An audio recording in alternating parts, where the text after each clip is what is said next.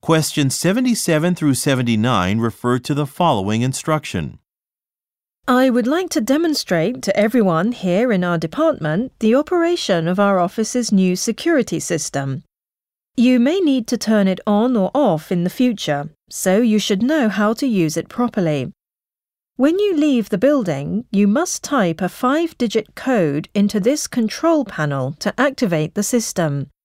The alarm will turn on after the door has been locked. Once the system has been set, the alarm will ring if the door is opened. So please walk through the building to make sure there aren't any staff still inside before you type in the code.